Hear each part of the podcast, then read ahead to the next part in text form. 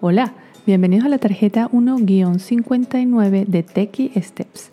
En esta tarjeta vamos a explorar cómo usar la aplicación medición del iPhone, muy oportuna si olvidaste la cinta métrica en casa.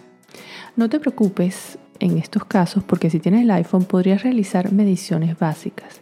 Por supuesto, no van a ser tan precisas, pero para algo que no sea exacto lo puedes utilizar.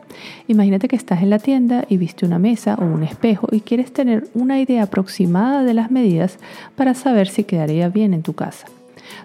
Tu iPhone puede ayudarte en esta labor. Básicamente el iPhone mide la distancia entre dos puntos. En esta tarjeta te enseño cómo hacerlo. Te pido en este momento que voltees la tarjeta para explicarte paso por paso cómo medir con el iPhone. Primero busca y toca el icono de la aplicación Medición. Segundo, mueve el iPhone de forma tal que el punto blanco quede sobre el punto desde donde deseas iniciar la medición. Toca el signo de más para señalar que es el primer punto.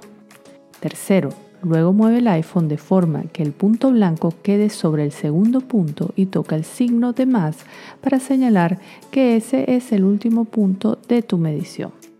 Cuarto, podrás ver la medida sobre una línea blanca. Quinto, si el iPhone detecta una figura geométrica, puede darte la medida de esa figura tal como ves en la imagen a la derecha, en la cual el iPhone midió un rectángulo de 5 pulgadas y media por 7 pulgadas y media sin necesidad de seleccionar los cuatro puntos.